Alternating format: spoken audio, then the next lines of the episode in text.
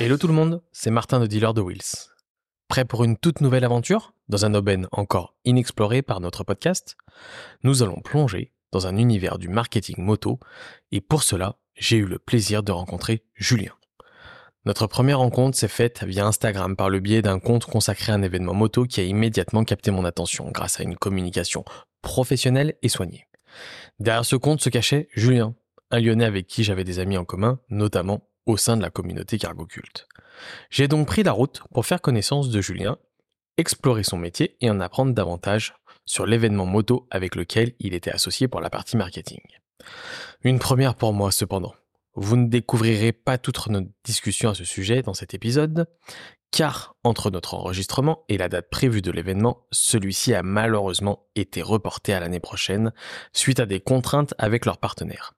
Mais soyez rassurés, nous partagerons tous les détails en temps voulu. Julien, c'est un jeune homme d'une grande sérénité. Il m'a réservé un accueil des plus chaleureux dans son bureau, situé à proximité de son salon. Bien que nous ne connaissons que de vue, grâce à nos rencontres lors des événements moto à Lyon, j'ai eu le plaisir de découvrir davantage dans l'intimité de sa charmante maison lyonnaise. Sa passion pour les deux roues lui vient de son enfance, une période de partage en famille qu'il chérit profondément. Il était donc naturel pour Julien de rester connecté à cette passion qui l'accompagne au quotidien. Mais au-delà de la moto, il est tout aussi méticuleux dans la personnalisation de sa propre moto que dans son travail de création digitale pour des marques moto. Son aventure a commencé chez BAC et vous découvrirez son parcours de développement ainsi que la montée en puissance pour devenir un acteur incontournable du marketing moto à son rythme. Je vous invite à découvrir ma rencontre avec Julien. Enfumez vos plus belles tenues, attachez vos casques étincelants, car nous partons à la rencontre d'un véritable consultant marketing moto. Bonne route à tous, allez, ciao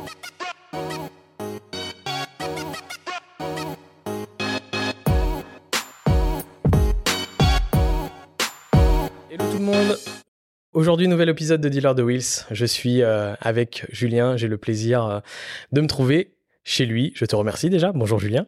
Salut Martin. Je suis euh, très content d'enregistrer cet épisode avec toi.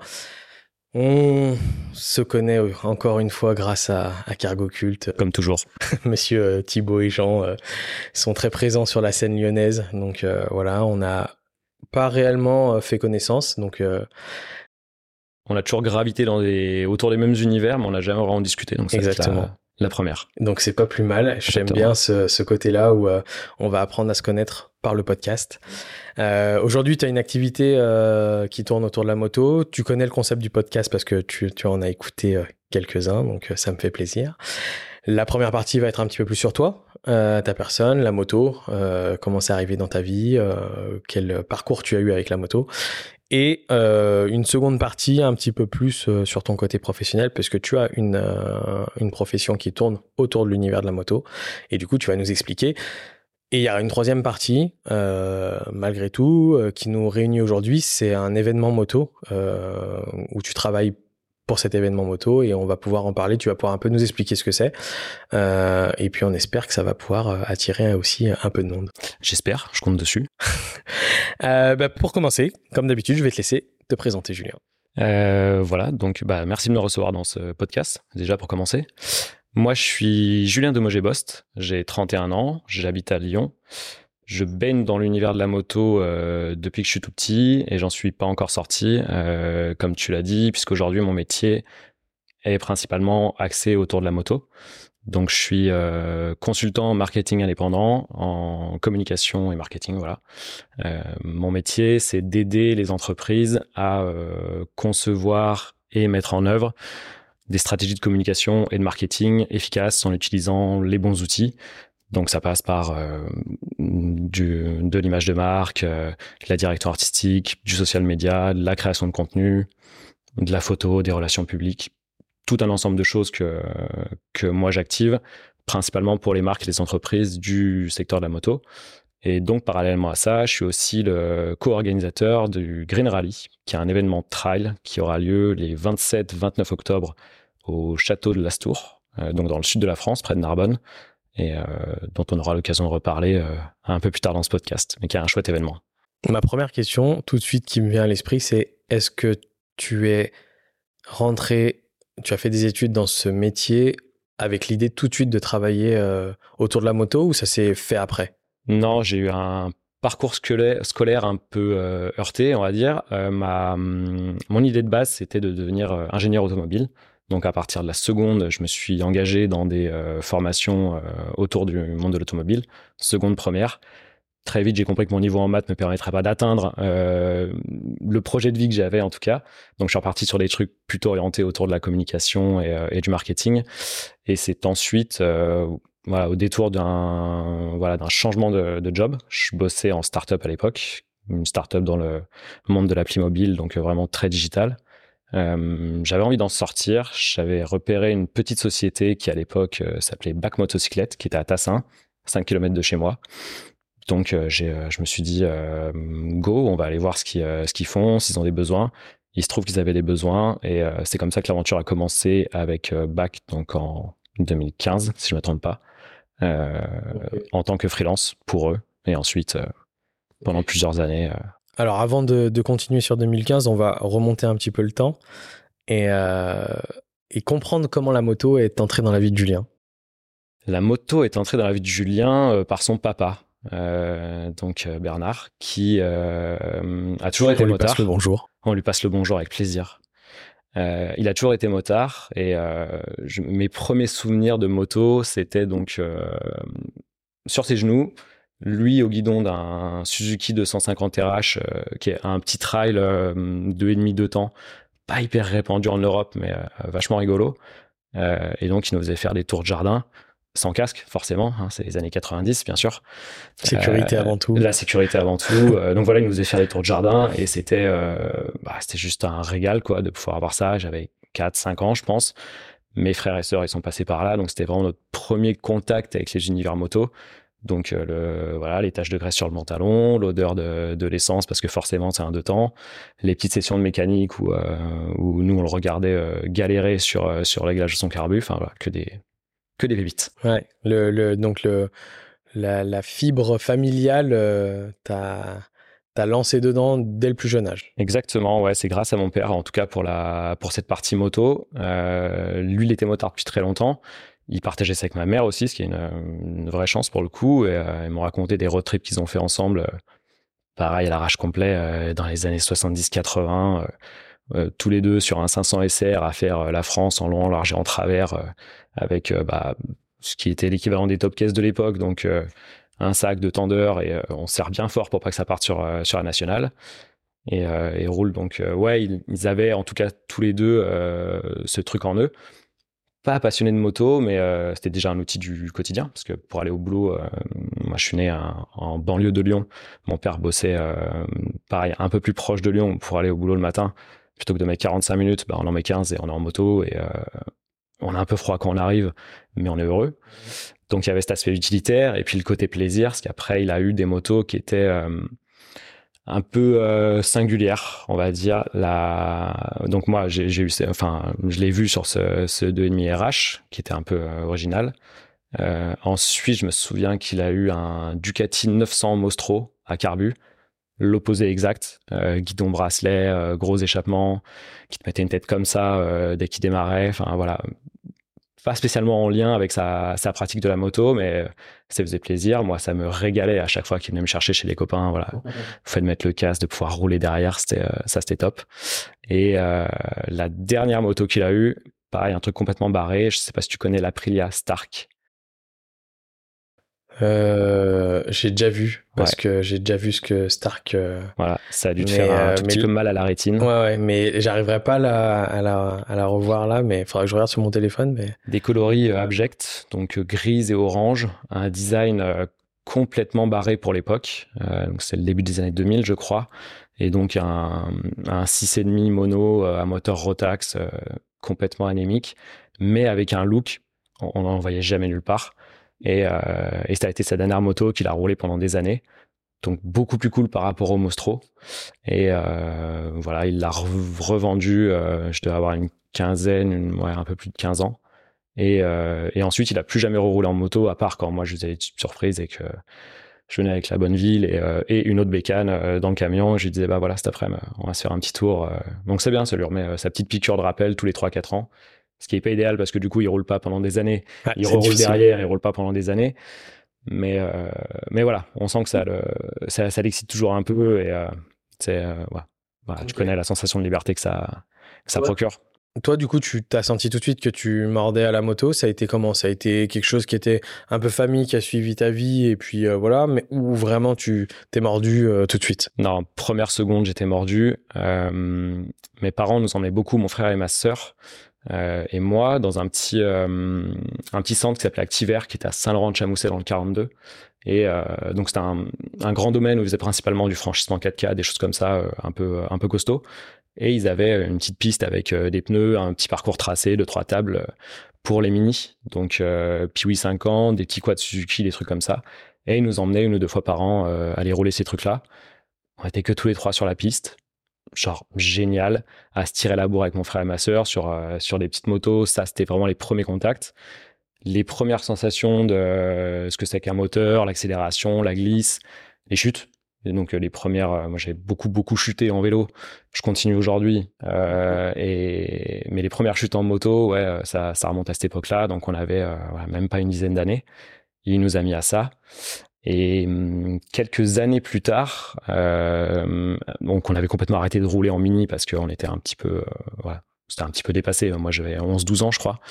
Euh, mon père est retourné chez Activer parce qu'il faisait aussi là-bas des des sessions de trial d'enseignement, c'était une école. Et ils avaient un lot de vieilles 125 TY euh, complètement tapées que j'avais vu deux trois fois comme ça traîner dans le fond d'une remise. Tu te dis, oh, ce serait cool pour les prochaines, tu vois, parce que la mini là, bon voilà, c'est sympa, mais euh, on passerait bien à autre chose. Et mon père nous a fait la surprise de revenir avec euh, un camion chargé de, je sais pas, 5, 6 TY comme ça. Pas une qui marche, hein, je te rassure. Mais il nous a dit, bah voilà, euh, on peut se mettre à la moto trial si on veut, sur des 125. Par contre, il n'y en a pas une qui marche, donc si on se met à la moto, on va apprendre la mécanique d'abord. Et à partir de là, c'était des grandes sessions de, des dimanches complets avec cinq moteurs ouverts, regarder lesquelles pièces sont les moins abîmées, quel moteur on va refaire, qu'est-ce qu'on va faire sur cette moto. Je crois qu'au bout de quelques années, on a réussi à en sauver deux, ce qui est pas mal sur cinq, mais il faut aller voir l'état des motos. c'est et voilà, ma première découverte du gros cube, enfin du gros cube, de la 125, mais de la vraie moto, en tout cas, c'était ça. Comme beaucoup de gens, je pense, j'ai écouté ton dernier podcast avec euh, avec euh, l'organisateur de Rimbaud de l'Union. Ouais, Steph. Qui, euh, ouais, Steph, qui, qui a commencé un peu sur le même parcours. Alors lui, il est plus loin dans le trial. Mais effectivement, je pense que la 125 TY, euh, c'était une moto facile. C'était hyper bas. Enfin, moi, qui suis pas très grand, je touchais les deux pieds à plat. On avait des selles creusées. une de celles qu'on avait refait, on l'avait montée vraiment avec une coque pas de sel du tout. Stade mousse à peu près pour amortir les chocs, donc autant dire que il y aurait rien, ça serait pareil. Et donc on a commencé à, bosser sur ces motos-là. Moi j'ai découvert le, vraiment le pilotage avec ça, euh, avec ses plaisirs et ses déconvenus. Parce qu'en ayant réussi à en remonter deux, mon père me disait bon bah voilà on va pouvoir les rouler tous les deux, puis vous les ferez passer en Suisse, ta sûr qui montera dessus, etc. Euh, donc les premiers démarrages, la gestion de l'embrayage, tout ça. Puis sur des motos euh, physiques quand même, parce qu'on est sur des motos, euh, je sais pas de quelles années c'était, mais 70, 80. Donc l'embrayage c'est une salle de muscu. Euh, pour passer une vitesse, pour monter un rapport, il fallait crocheter avec le talon. Donc quand t'as 11 ans, t'as pas la force physique d'un mec qui fait du trial depuis quelques années. Donc ça, c'était un peu, euh, c'était un peu sport. Et puis, euh, mais par contre, les premières sensations de, ah, c'est bon, j'ai passé la première, je, je, roule, ça y est quoi. Mmh. J'ai beau être dans, dans mon jardin, c'est trop bien. Et puis tu vois arriver la haie, et puis tu te dis bah maintenant faut que j'apprenne à tourner sur une moto euh, aussi grande avec des roues comme ça, etc. Donc tu arrives pas, donc tu tombes, la moto se met à gueuler dans tous les sens. Donc du plaisir, de l'appréhension, mais mais vraiment l'envie de continuer. Et donc on se faisait des petites balades comme ça, on partait.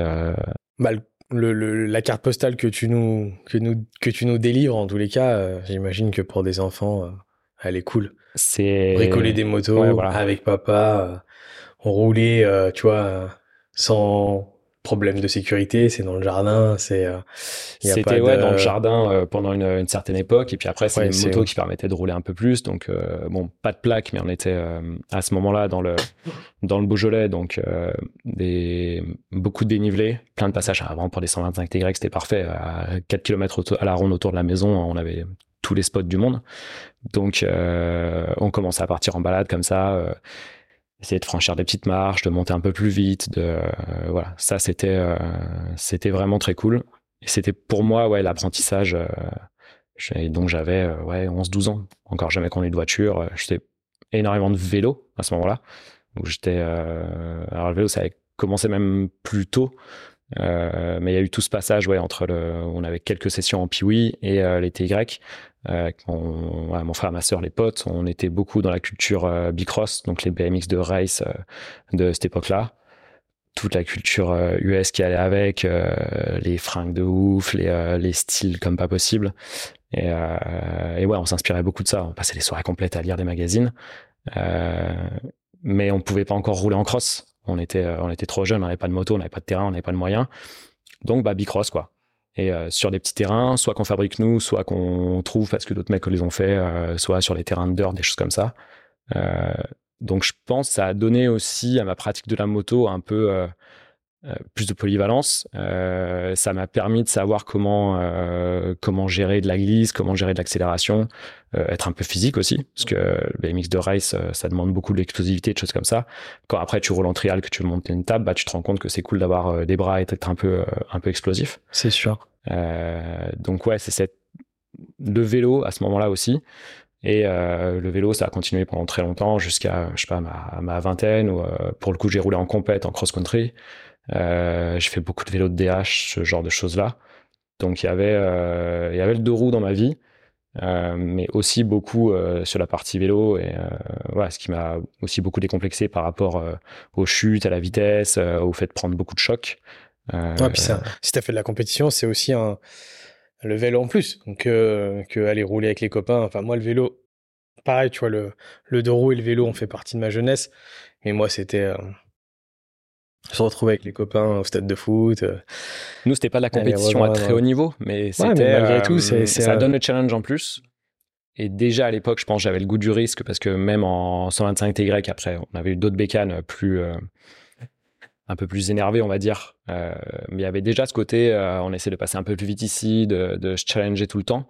Et c'est vraiment un truc que j'avais en moi, de vouloir ouais, essayer de passer plus vite, donc forcément la compète. Mhm. Et puis les entraînements tous les week-ends. Enfin, ouais, beaucoup de vélo à cette époque-là. On faisait peut-être 3000 bornes de VTT dans l'année, quoi. C'était, euh, c'était, euh, on n'était pas très bon. Enfin, moi, j'étais pas excellent, mais, euh, mais on se marrait, quoi. On se marrait carrément.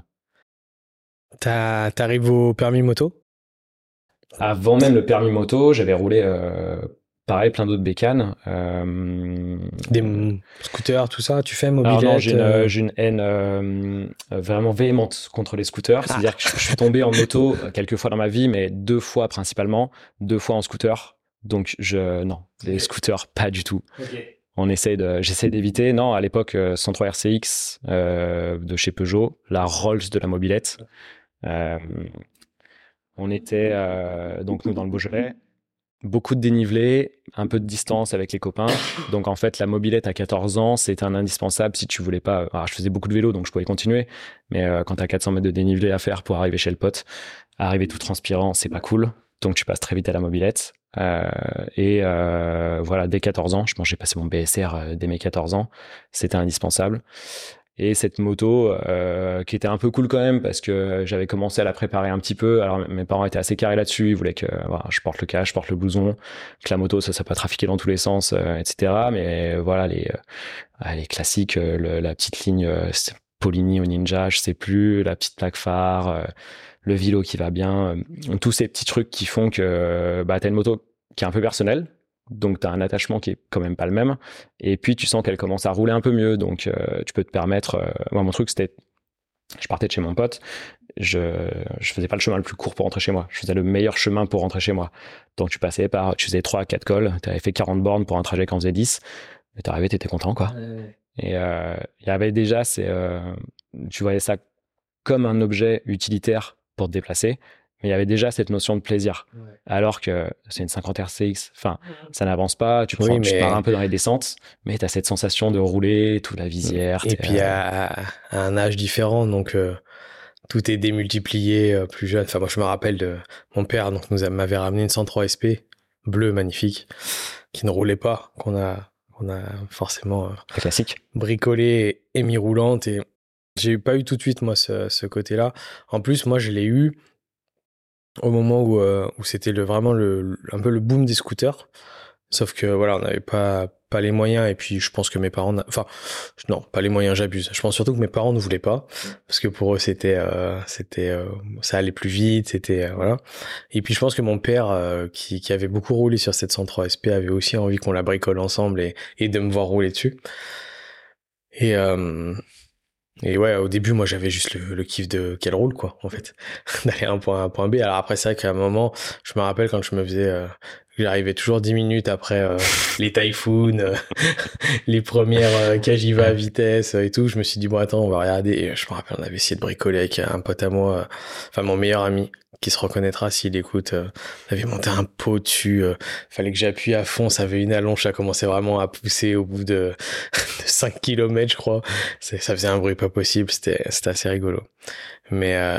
C'était assez anticonformiste à l'époque de rouler en en mob parce que effectivement tu avais les 50 à boîte moi tous mes potes ils roulaient en supermoto euh, derby ce genre de choses ou en scoot on était très peu à rouler en mob ah finalement. donc euh, et puis c'était euh, c'était pas vraiment le truc des winners hein, de rouler en mob hein. bah justement tu vois c'est drôle la vie parce qu'aujourd'hui je trouve que tu vas sur le bon coin tu vois des, des 103 SP remonter à 9 à des prix mais ah oui on aurait dû les garder hein, celle de l'époque. Ah non mais moi je me dis je pense qu'à l'époque où euh, enfin tu pouvais en acheter alors c'était en francs mais tu pouvais en acheter pour euh, pour 100 francs tu avais une euh, une, une mob qui roulait quoi une mobilette qui roulait soit une moto bécane soit une 103 SP soit les et, et c'est vrai qu'aujourd'hui t'envoies des remontées. J'ai fait un, podcast avec Bruno donc de BS Motorcycle qui est un garage spécialisé à Harley dans, à Brinda et qui, qui expliquait lui que qu'il avait commencé le, le chopper sur des mobilettes.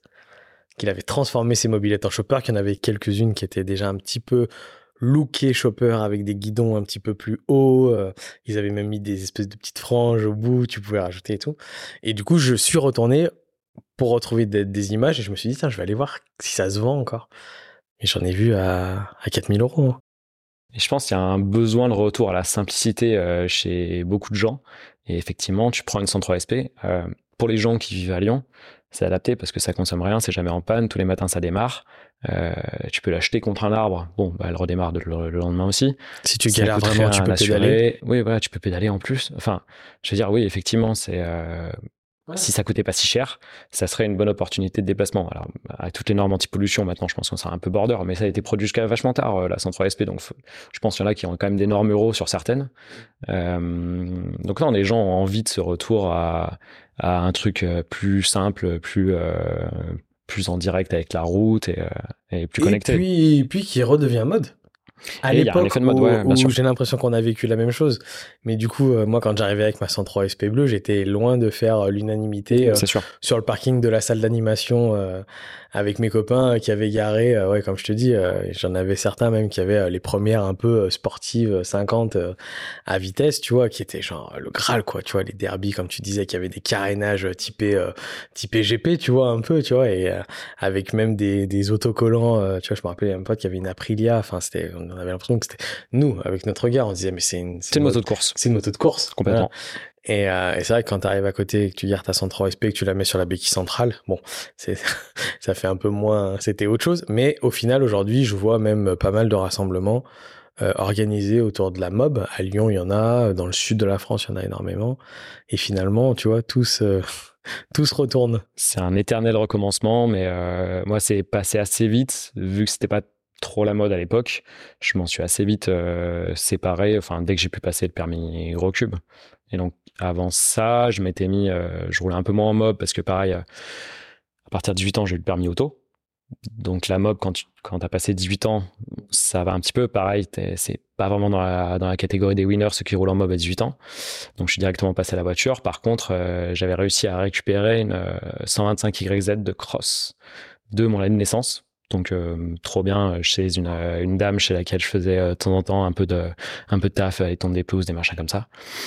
Et elle m'avait filé cette moto qui était dans un état super cool. la moto de son défunt mari, elle m'avait dit bah voilà prends-en soin. Et donc à partir de ce moment-là, donc c'est ma deuxième expérience en moto. Donc la première 125 TY, j'étais prêt 125 YZ. Donc le gap est énorme, pareil, ça, a beau être la même cylindrée, euh, la YZ, beaucoup de puissance, moteur hyper pointu, euh, très haute. Euh, moi j'avais, je sais pas, 15 ans quand on a récupéré cette moto. Et, euh, mais on pratiquait à peu près les mêmes chemins qu'avec les TY. Enfin, en tout cas, ceux que moi je connaissais où je savais que ça passait en moto. Euh, et donc, à partir de là, on a commencé, alors pareil, à rebricoler un peu parce que c'est une 125, YZ. Donc, bah, toutes les deux heures, c'est vidange. Euh, il y a toujours un truc qui pète de toute façon. C'est les motos pointues. Donc, avec mon père, pareil, on avait commencé à, à rebosser cette moto. Et quand je suis parti faire mes études ensuite, je l'ai un peu abandonné. Mon père qui ne la roulait pas, euh, il a démarré une fois par an, mettre un coup de kick histoire de voir, jusqu'à ce qu'elle démarre plus. Il la laisse dans un coin. Et là, le projet pour 2024, c'est de réussir à, remonter cette moto et pouvoir faire euh, des petites courses, euh, typiquement le Wheels and Waves, où moi je me déplace chaque année pour le boulot, mais aussi pour le plaisir. réussir à faire le, à faire le rallye du Wheels avec ça dans le sable, ça serait, ça serait super cool. Donc Julien Frégier, je sais pas si tu vois qui c'est, Julien de Lyon. Oui, qui l'a fait. Ouais, ouais. Mais il y a pas mal de Lyon. Hein. Souvent, on a une, bonne équipe à partir euh, sur, entre Lyon, la Bourgogne, etc. Euh, on retrouve pas mal de monde là-bas. Et ouais, c'est un événement sur lequel il y a un vrai bon mood. Euh, quelle, année du coup? 91. 91. Ouais. Donc c'est une modèle avec la fourche rouge, celle rouge. Alors elle est dégueulasse parce que forcément le guidon est plus d'origine, la moitié des plastiques sont pétés, la ligne d'échappement elle tient avec un énorme fil de fer. Mais euh, moi, elle me fait rire. Ça n'a pas coûté énormément à, à, la remettre en état. Avec les bases de mécanique que j'ai, on devrait s'en sortir un petit peu.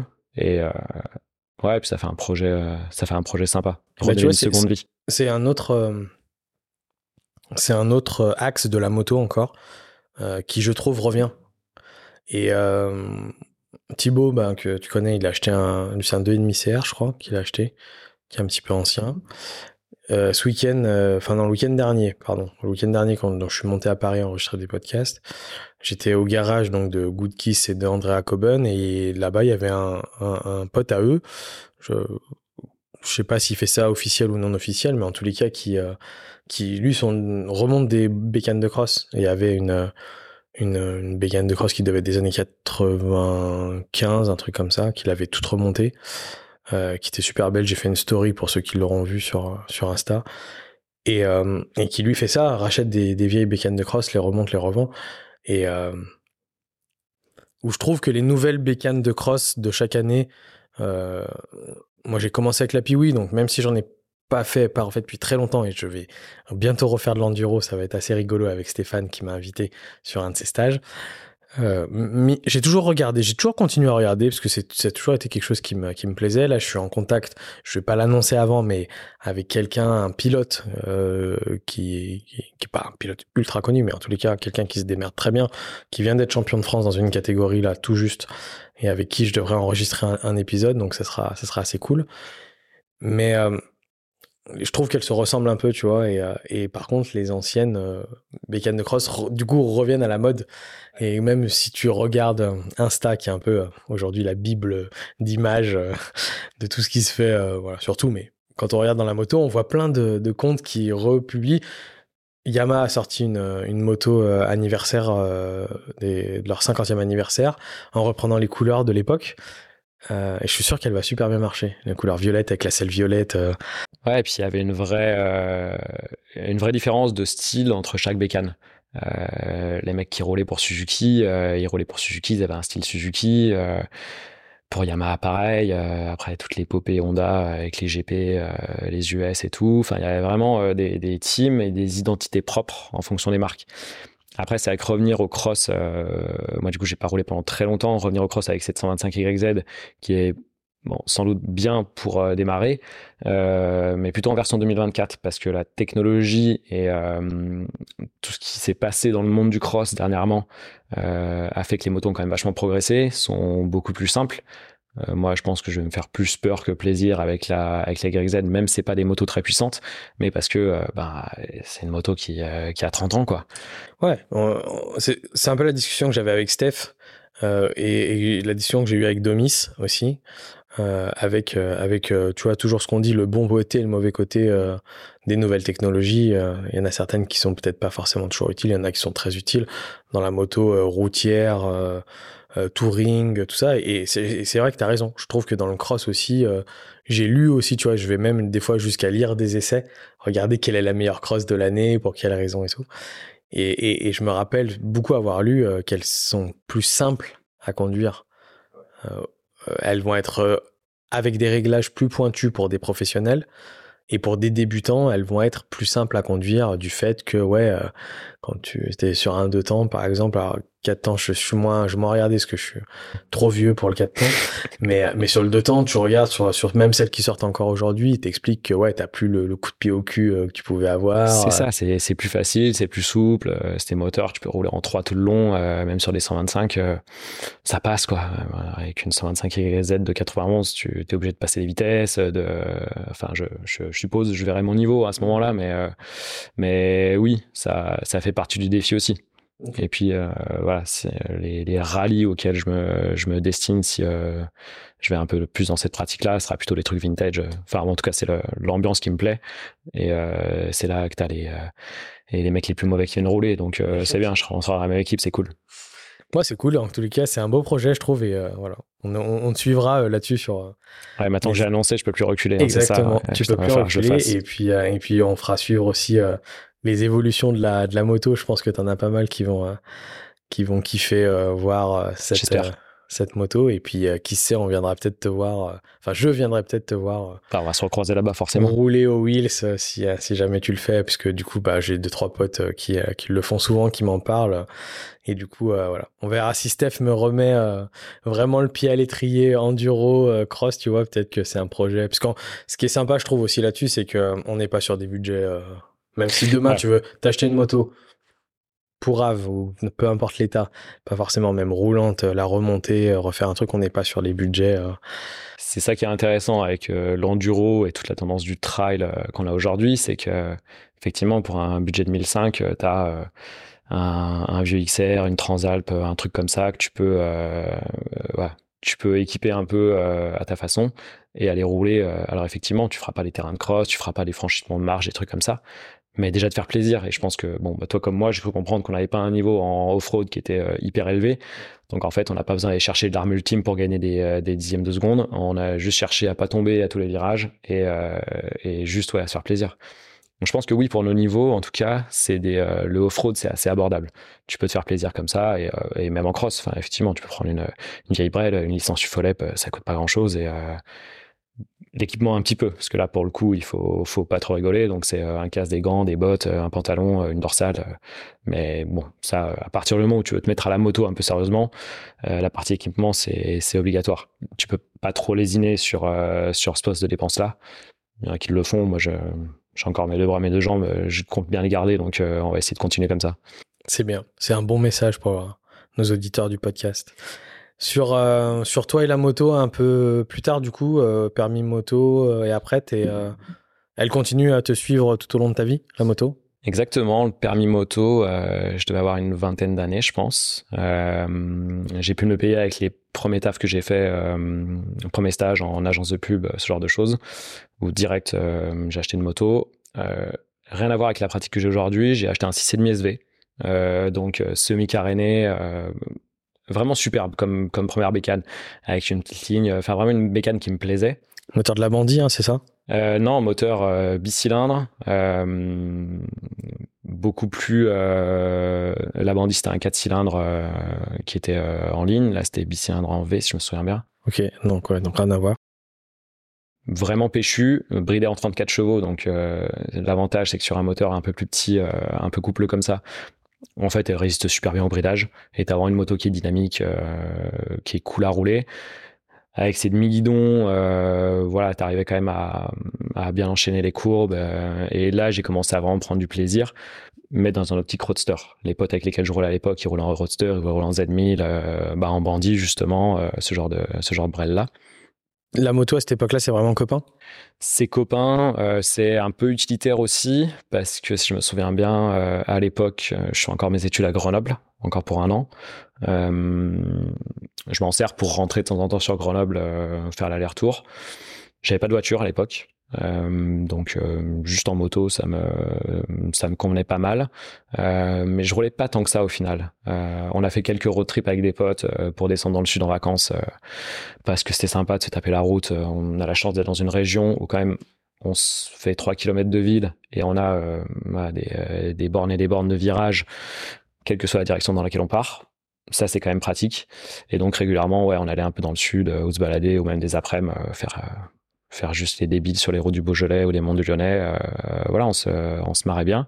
T'étais quel pilote là? T'as été un peu un pilote à casco à un moment? Non, pas, pas autant à ce moment-là, parce que, parce que l'appréhension, parce que pas le budget de casser ma moto tout seul aussi. Euh, faire tomber une moto de cross, ça coûte rien. C'est euh, un levier, euh, un guidon à, redresser, un sélecteur, des choses comme ça. moi, si je faisais tomber la SV, donc c'était bah, tout le bloc phare avant, plus carénage. Des leviers, des machins, une ligne d'échappement, pas trop l'envie. Et puis je roulais pas avec des mecs qui étaient les tarés. Donc euh, plus sur la sécurité. Euh, par contre, quand on roulait, on roulait longtemps. Enfin, on a fait des. Euh, on partait de Lyon, on, arrivait le soir dans le sud de la France, au bord de la mer, mais on n'était pas passé du tout par par la route la plus simple. Quoi. On avait fait quatre cols. pas l'autoroute. Pas l'autoroute. puis de toute façon, en SV 34 chevaux, l'autoroute, ça va 5 minutes.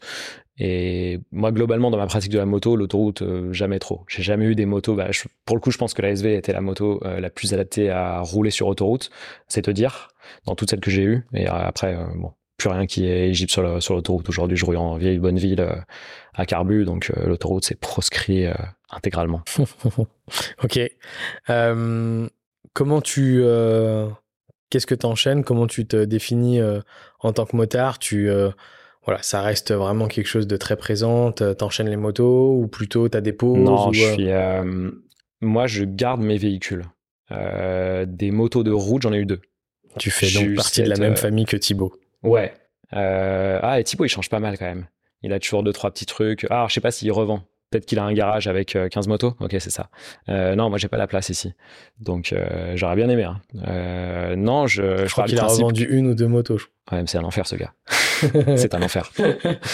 Euh, je pars du principe que quand je fais un achat comme ça, qui est quand même un gros achat, euh, je, pose, je pèse tous les pour et les contre.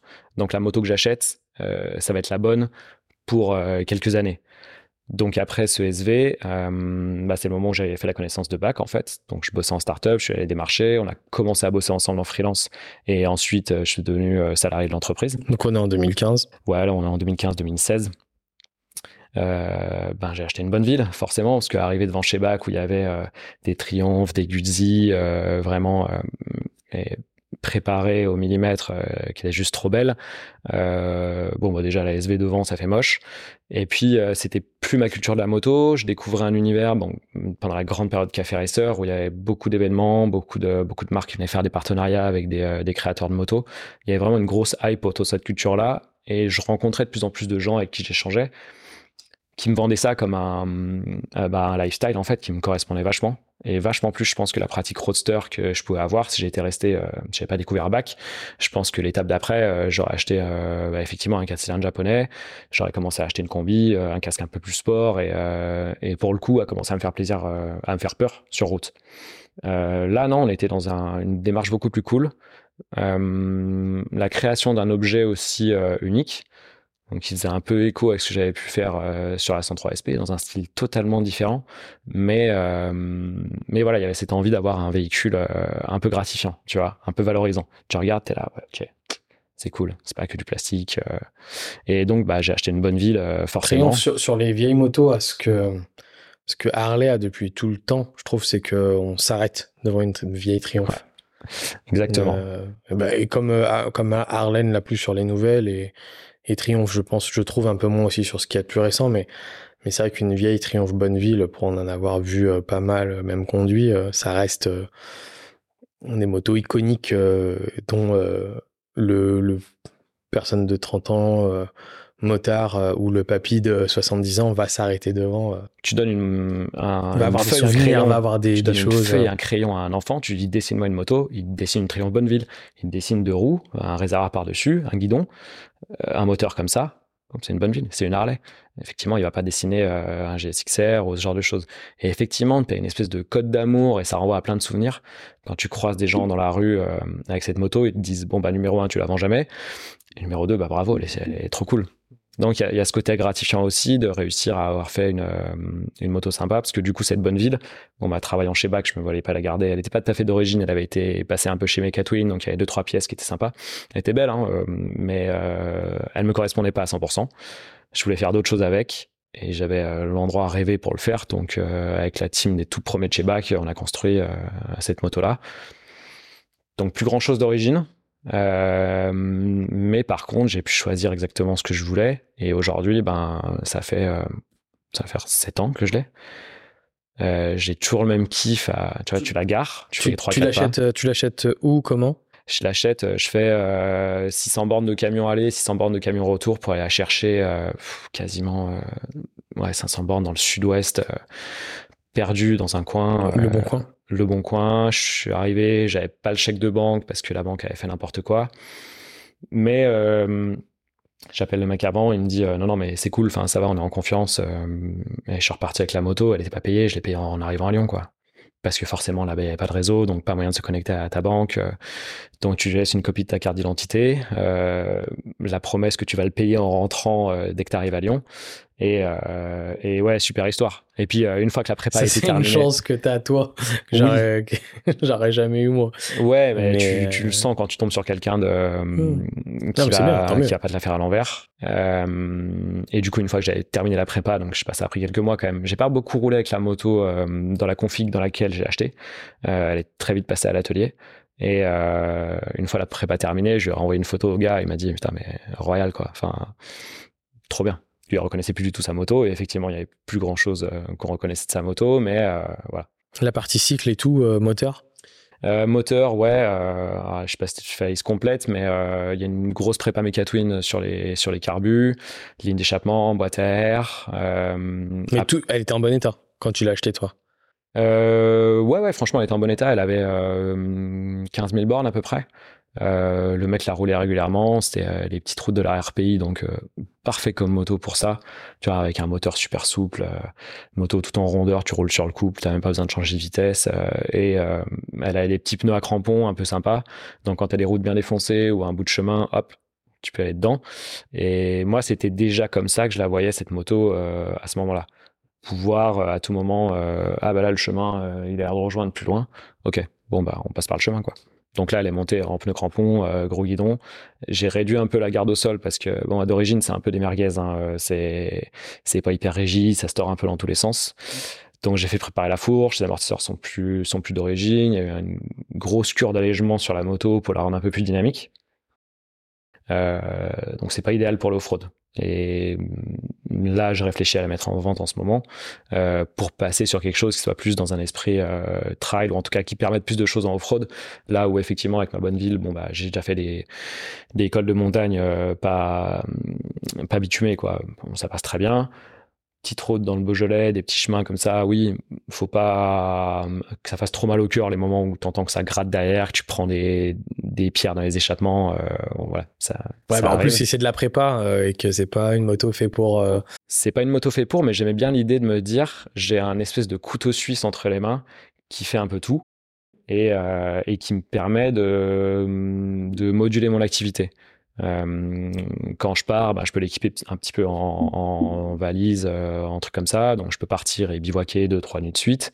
Euh, et je suis pas obligé d'emprunter que de la route. Je peux très bien passer par les chemins. Et, euh, et c'est ça que moi j'aime en tout cas. Aujourd'hui, là, si tu changeais, tu, tu partirais sur quoi? Euh, Je bosse pas mal avec Ducati en ce moment. Et c'est vrai que j'ai essayé beaucoup de Ducati. J'aime bien.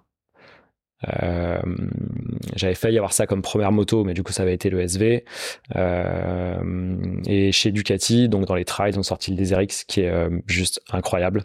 Stéphane l'a élu trail de l'année. Ouais, mais ça m'étonne pas. Enfin, c'est vraiment. Pour un magazine, non, je me rappelle plus le nom, je vais pas dire de bêtises. Ah, peut-être Trail Adventure qui font pas mal d'essais, euh, choses comme et ça. Du coup, il faisait partie du jury et, et, et c'était drôle parce que quand j'ai enregistré avec lui, j'ai regardé les quelques jours d'avant j'en parle dans le podcast euh, un essai une personne qui était sur Paris qui avait mis une ligne complète et tout machin et j'ai trouvé cette moto incroyablement belle et c'est ce que je lui disais et, elle me m'a rappelé les, les, motos du Dakar et il me dit c'est drôle parce que c'est exactement un peu la, la ce qu'il disait dans sa description en tous les cas euh, à la fin de l'essai.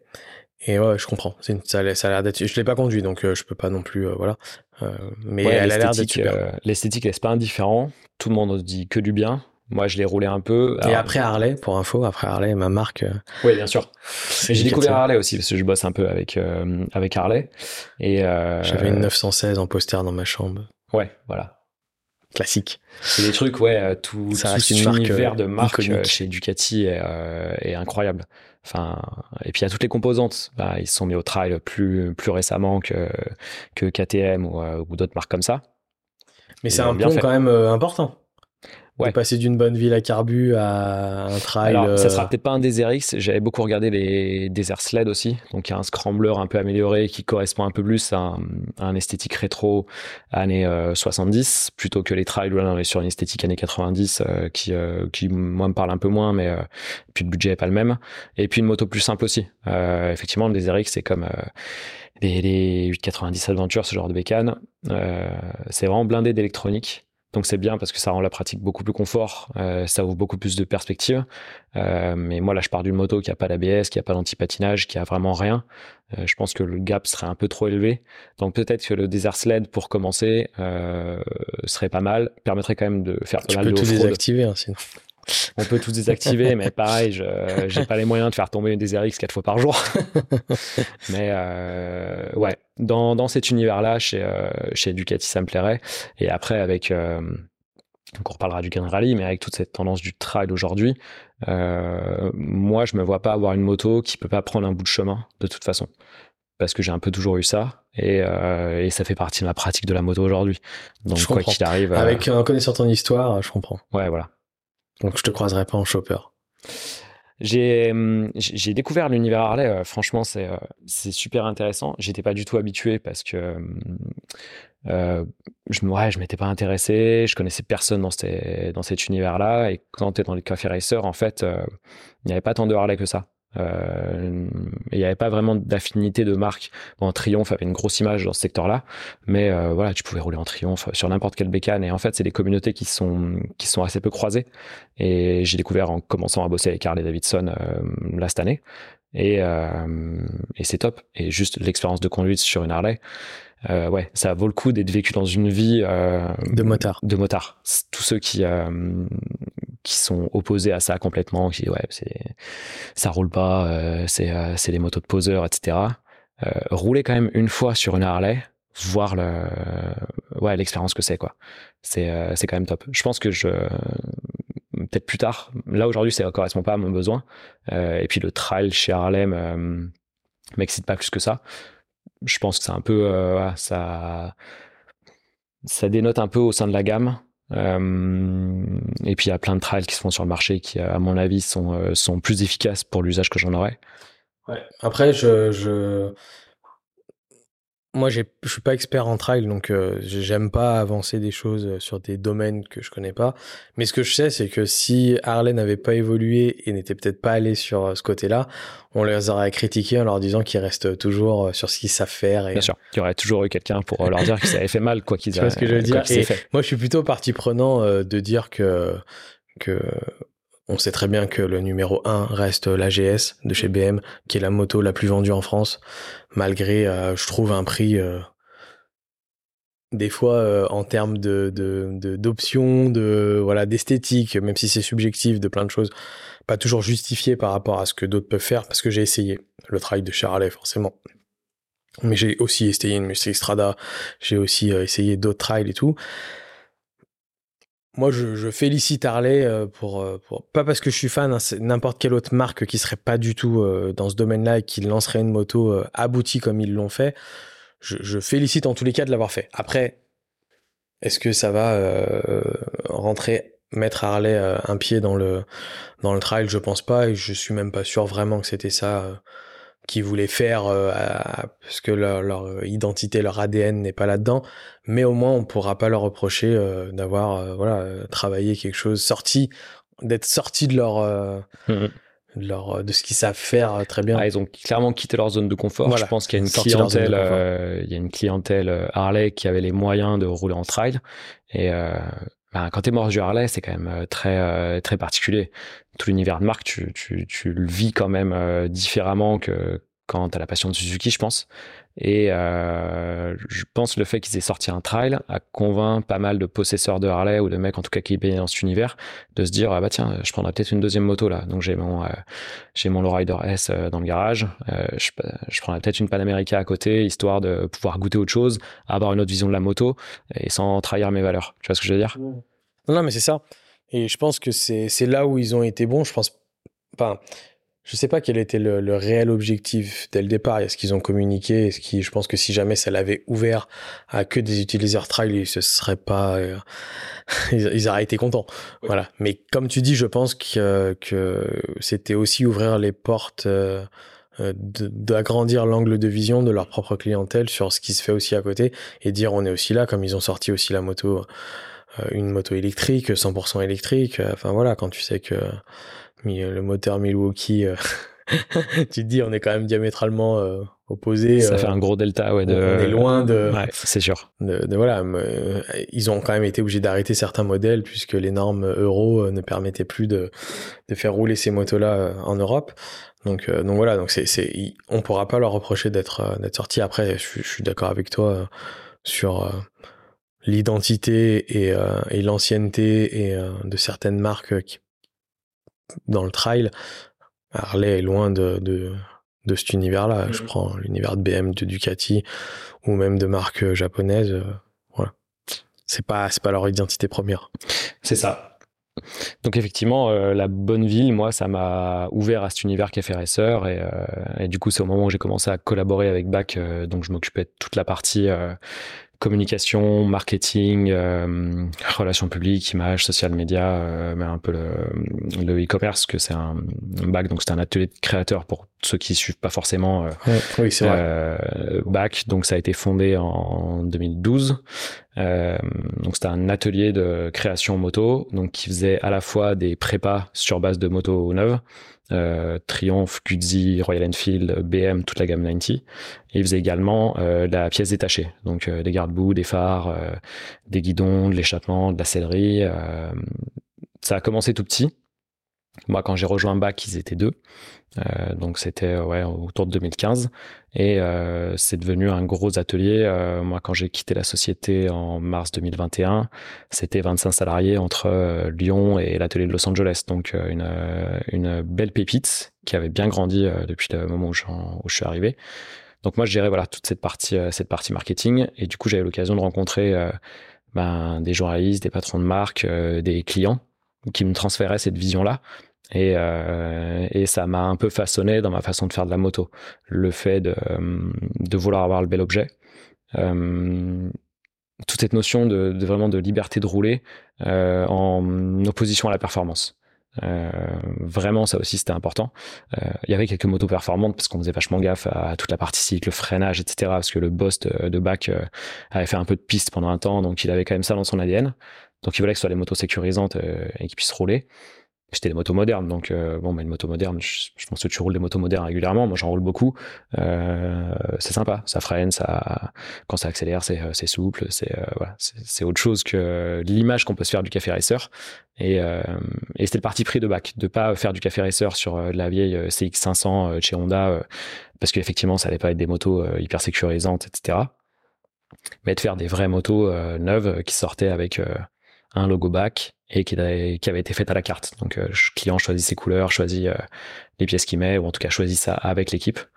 Et, euh, et, donc, on a vécu voilà pendant 5 cinq, 6 ans ouais, des expériences incroyables avec. Euh, c'est de la prépa de luxe euh, de moto, quoi, comparé, comparé avec Brabus, euh, ce genre de choses. On peut comparer ça, ouais, avec, avec Brabus, avec AMG, avec ces marques-là, avec moins de liens avec un constructeur en particulier, parce que, bon, voilà, as AMG, ils sont hyper liés à, à Mercedes. là, BAC travaillait sur quatre marques, principalement, et ils faisaient de la pièce pour ces quatre marques, et ils faisaient aussi de la prépa, donc tu pouvais, toi, propriétaire de Triumph Bonneville T120, t'arrives à l'atelier, tu leur donnais les clés, euh, un chèque, et donc euh, tu pouvais repartir euh, sous 4-5 mois avec vraiment la bécane où on est allé dans le détail pour qu'elle te corresponde à ton usage.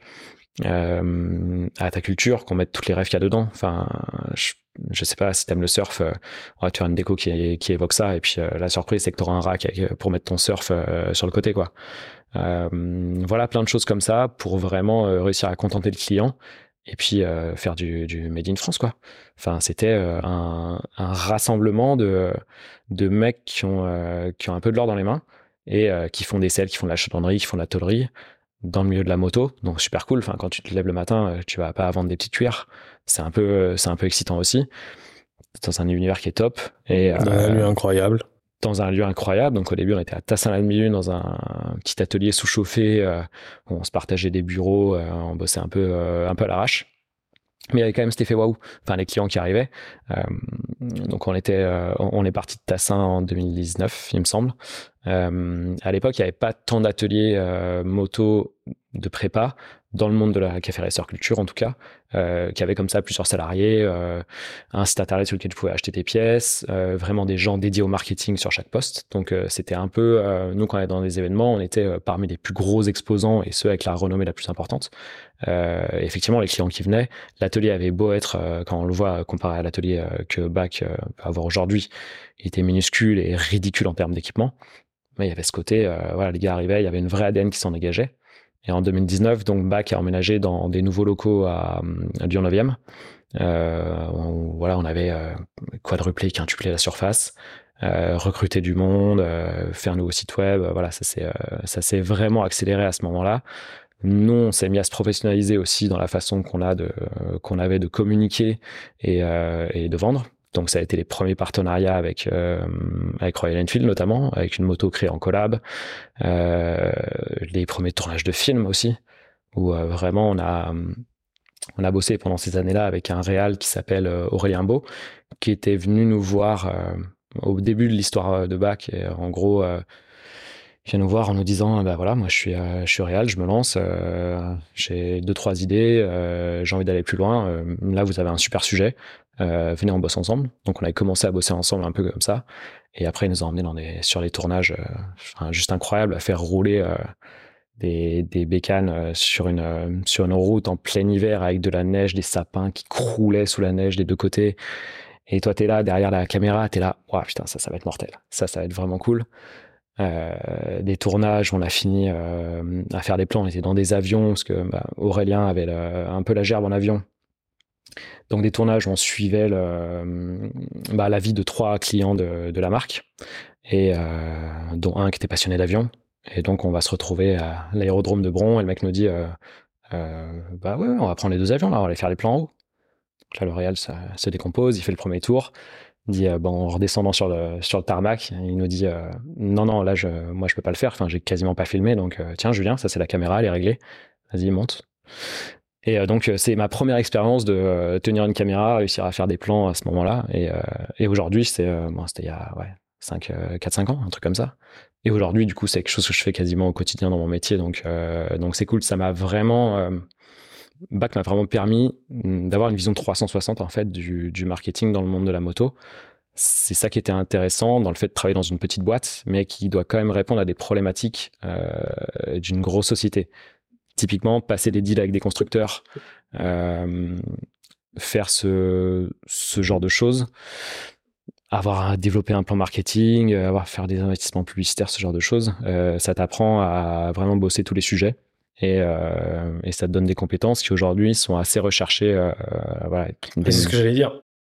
Je, je, je, je, me suis toujours intéressé au marketing, euh, à la communication et tout, parce que, mais toujours en autodidacte, moi, tu vois, c'est quelque chose qui m'a toujours plu. Euh, j'ai un côté un peu artiste, j'ai toujours beaucoup dessiné, tous les, tu vois, les logos, les, j'ai toujours, toujours créé des trucs même jeune euh, voilà il fallait toujours que j'ai un logo que j'ai un nom euh, des trucs de vidéos j'ai regardé la dernière fois tu vois mes premières vidéos YouTube que j'ai fait de montage moi et mes cousins au ski ou euh, à la mer ou des trucs comme ça ça date enfin tu vois les, les, les, montages des vidéos datent de 2004 tu vois.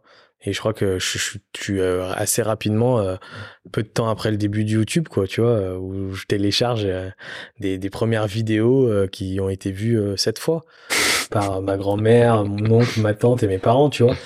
Et, euh, c'est vrai que bon, c'est toujours un côté qui m'a plu et, pour avoir pas mal échangé, en tous les cas, pas forcément sur le domaine de la moto, je pense que c'est un plus, ouais, de d'avoir cette euh, ce panel très large, c'est-à-dire de ouais, savoir aussi euh, manier une caméra, prendre des images, ça, ça, te permet d'aller de faire presque toute la boucle, quoi, tu vois, de, de, de, le créer dans ta tête, de le penser, de le réfléchir, de monter et puis en plus de le faire. Donc d'exécuter. moi aujourd'hui, c'est ce que ouais, c'est ce que je propose à mes clients. C'est ça va de la conception de la stratégie marketing, de la compréhension de toutes les problématiques que la boîte a et comment est-ce qu'on va les régler, comment est-ce qu'on met en place des objectifs, jusqu'à l'exécution, mais jusqu'à poster sur les réseaux sociaux pour eux. Donc euh, pour eux, c'est intéressant dans le sens où ils ont affaire à quelqu'un qui a une expertise dans le monde de la moto, parce qu'aujourd'hui, ça fait presque dix ans que j'évolue dans ce milieu-là.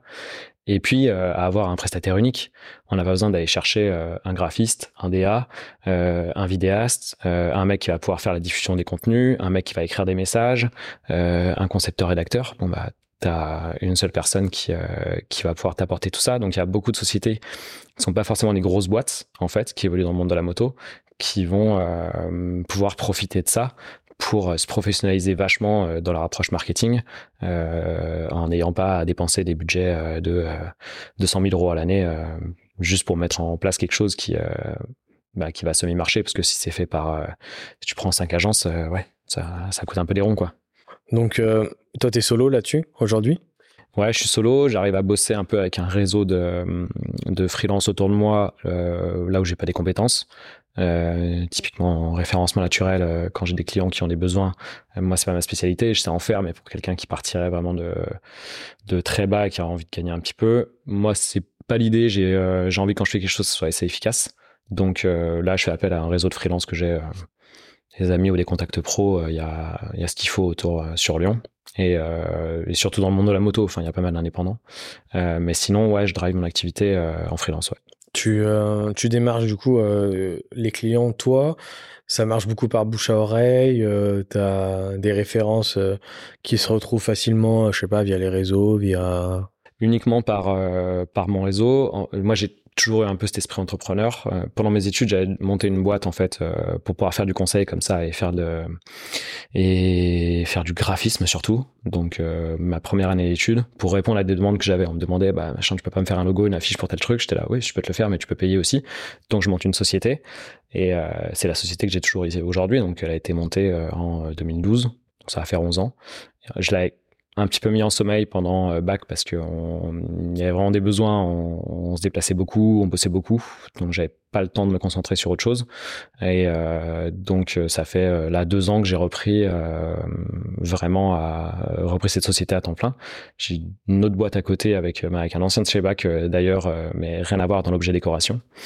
et, et donc cette activité de conseil, ouais, je l'ai repris il y a deux ans et euh, tout s'est fait quasiment que par euh, que par réseau et par euh, et avec des connaissances. Et donc j'ai pas de démarchage à faire ce qui m'arrange parce que c'est plutôt la partie sur laquelle je suis mauvais.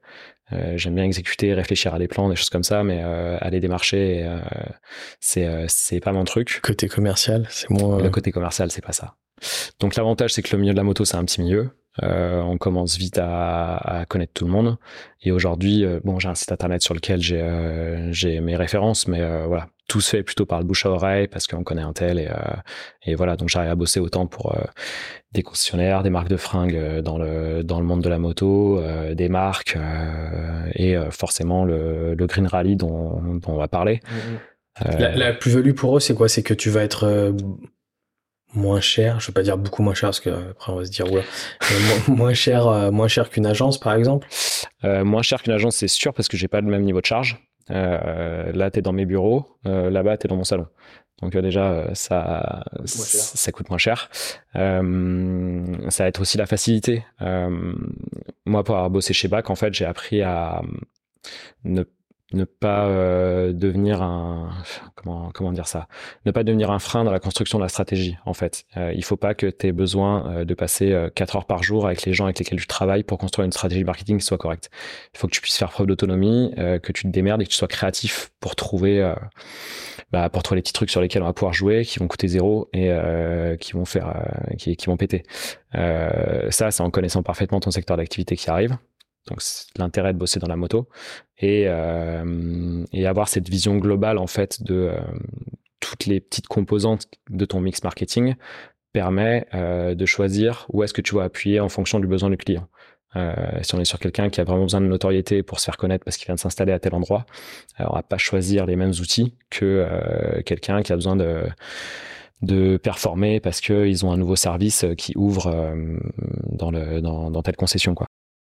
On est d'accord sur la globalité aujourd'hui du milieu des deux roues, euh, ils ont carrément pris le, enfin je sais pas si tu es d'accord avec moi, mais en tous les cas ils ont carrément pris le, virage du, marketing et de, moi je, trouve que je te parlais d'Insta tout à l'heure comme bibliothèque, euh, je, scroll à certains moments de vie où t'as pas grand chose à faire euh, et, je trouve que ce soit euh, une, une marque très connue euh, de par de par une concession ou, même des fois l'entité France on va dire ou euh, même, euh, hier, je suis encore tombé sur euh, des Japs qui ont un garage de prépa, plus, je pense, style bac de Tassin que style bac de Vest, tu vois, et qui faisaient des vidéos, mais, incroyables. Franchement, trop stylé. Et, et, je trouve que en tous les cas, le milieu du deux roues a pris, euh, a pris quand même ce virage. Euh. Ouais, ça s'est bien professionnalisé. Euh, maintenant, ils rechignent moins à mettre les moyens. Ils ont compris que, que en fait, ça coûtait cher de mobiliser des, des créateurs de contenu, des vidéastes, d'orchestrer une stratégie marketing globale. Euh, moi, je le vois assez bien parce qu'en fait, les marques pour lesquelles je travaille, je suis en contact euh, et je reçois les plans marketing des directions France, j'ai accès à tous les outils. Euh, donc, c'est assez riche euh, de pouvoir se nourrir de ça, de voir comment euh, comment Ducati met en place son son plan marketing pour événement pour tel événement, voir comment KTM organise son année en fonction des temps forts de la production qu'ils vont avoir, quels outils, quels leviers ils utilisent. Ça, c'est intéressant. Euh, je connais moins le marketing dans l'univers de la voiture, alors que je suis vraiment un gros, gros passionné de voiture. Euh, les gens à qui j'en parle dans l'univers de la voiture me disent ouais, quand même euh, le monde de la moto, vous avez quand même un peu de retard euh, par rapport à la voiture.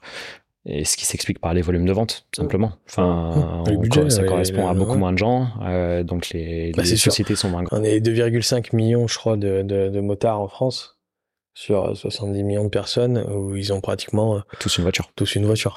voilà. Donc, euh, il y a beau avoir des marques qui font partie de grands groupes. Aujourd'hui, Ducati, euh, ça fait partie du groupe Volkswagen. Donc, euh, tu as un attirail marketing qui est différent de ce que je que j'ai pu connaître chez BAC, par exemple.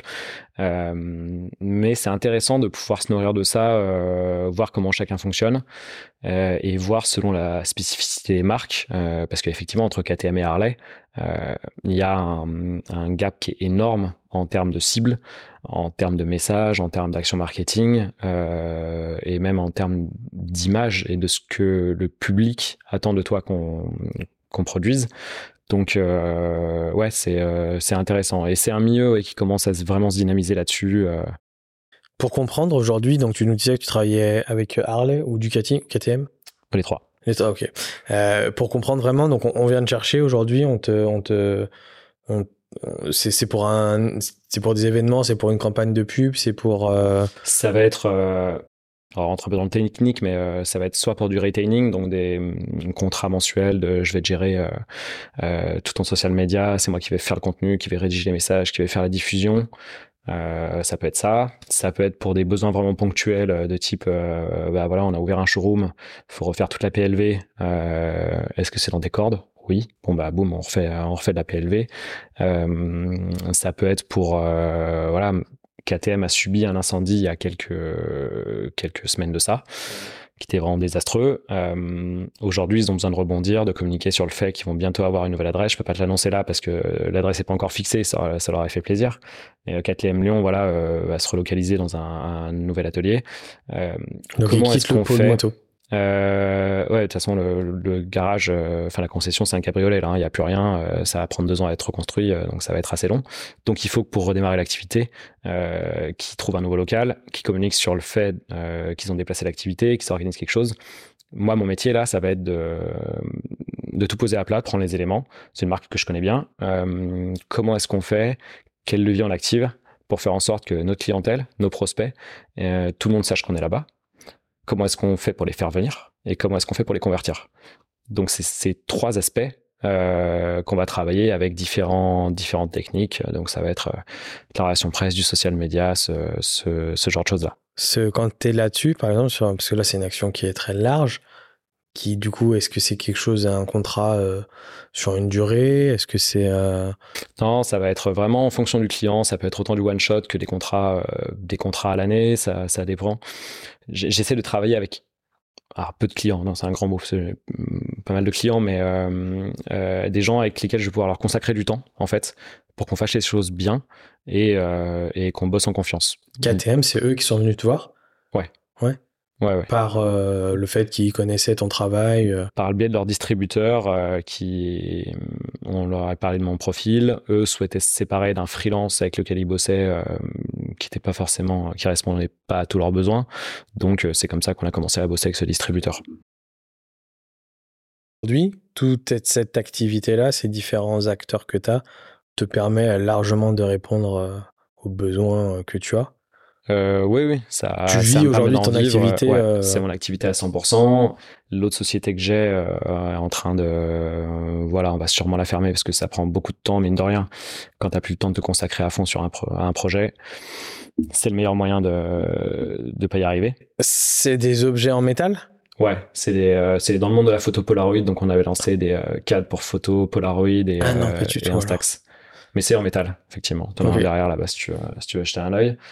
Euh, mais pareil, ça m'a pas mal nourri parce que le fait de pouvoir monter une boîte de A à Z, euh, tout ça, c'est une expérience qui est pas terminée, mais qui va sûrement prendre un, euh, être ralentie un petit peu. bah, ça m'a permis de voir une facette de l'entrepreneuriat que j'avais pas encore vue, même si aujourd'hui je suis entrepreneur, je suis freelance, donc on n'a pas les mêmes besoins en termes de, de, gestion comptable, de finance, même de, de, marketing, de commercial. Ça m'a permis de découvrir ça, découvrir tous les challenges et les angoisses de l'entrepreneur aussi. Jusqu'à maintenant, j'ai euh, j'ai jamais eu trop à traverser ça. Et, euh, et ça m'a fait découvrir la photo Polaroid, donc qui a nourri ma culture photo, parce qu'aujourd'hui je fais pas mal de photos et de vidéos. Euh, j'ai toujours été super intéressé par ça. La photo instantanée, donc Polaroid et Instax, pareil, ça, a nourri un peu ma culture visuelle et, ça m'a ouvert des trucs que je connaissais pas du tout, plein de techniques. Euh, grâce à cette boîte, maintenant à chaque fois que je pars en shooting, ben, je pars en shooting ce soir, euh, je prends mon petit Polaroid avec moi pour euh, sur le shoot pouvoir faire deux trois trucs et c'est toujours cool d'avoir ça.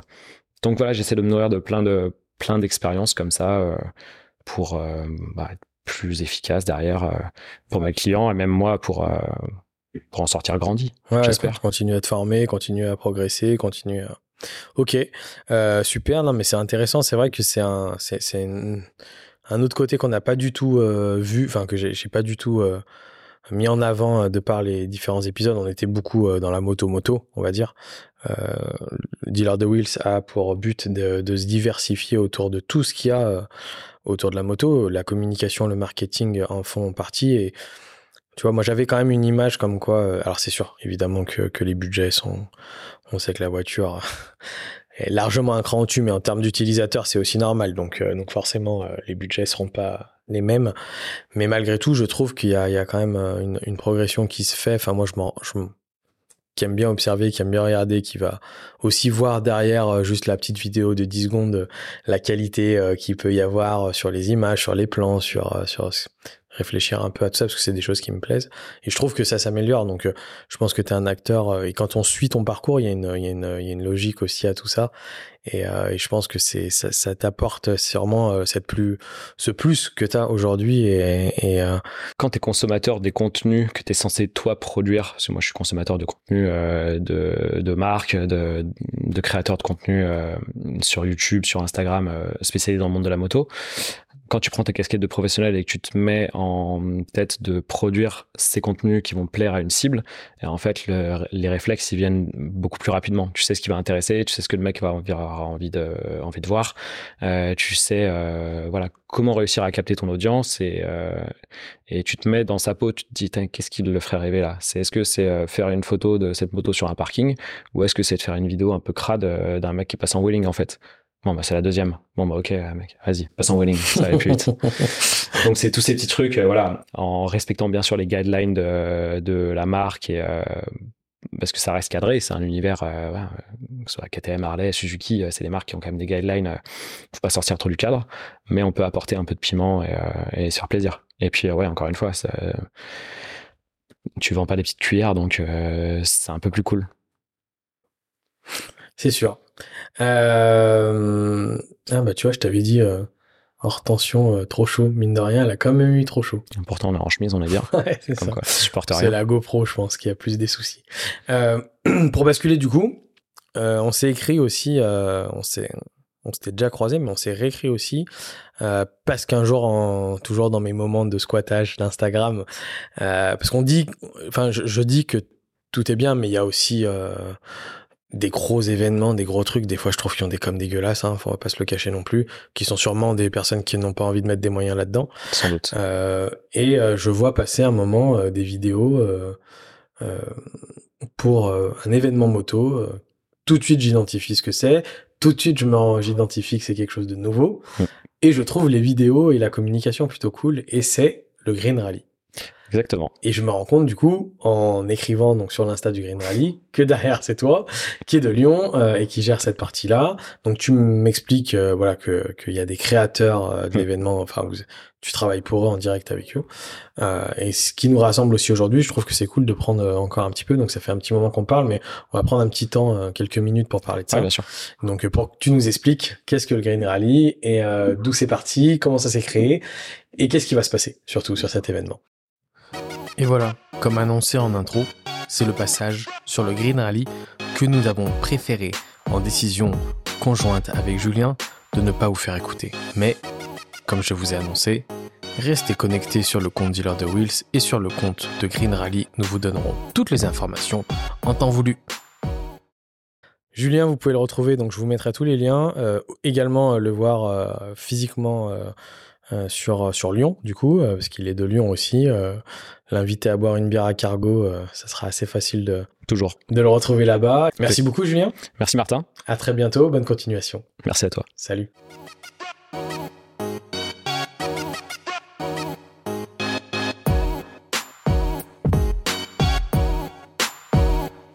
Et voilà, c'est le moment où la balade se termine. Mais ce n'est pas une fin, c'est un nouveau départ pour nous. Nous avons partagé des histoires incroyables découvert des univers fascinants et j'espère que cela vous a autant inspiré que moi. Alors, que diriez-vous de faire partie de notre équipage passionné? N'oubliez pas, l'aventure continue grâce à vous. Partagez cet épisode avec vos amis, motards, laissez vos commentaires pour nous dire ce que vous avez aimé ou ce que vous voulez entendre dans le futur. Appuyez sur le bouton like comme si vous accélériez sur une ligne droite. Mais surtout, prenez une petite pause pour noter ce podcast sur vos plateformes d'écoute préférées. C'est comme ajouter une belle peinture sur une moto. Cela nous aide à briller encore plus fort dans le classement et à toucher plus de passionnés.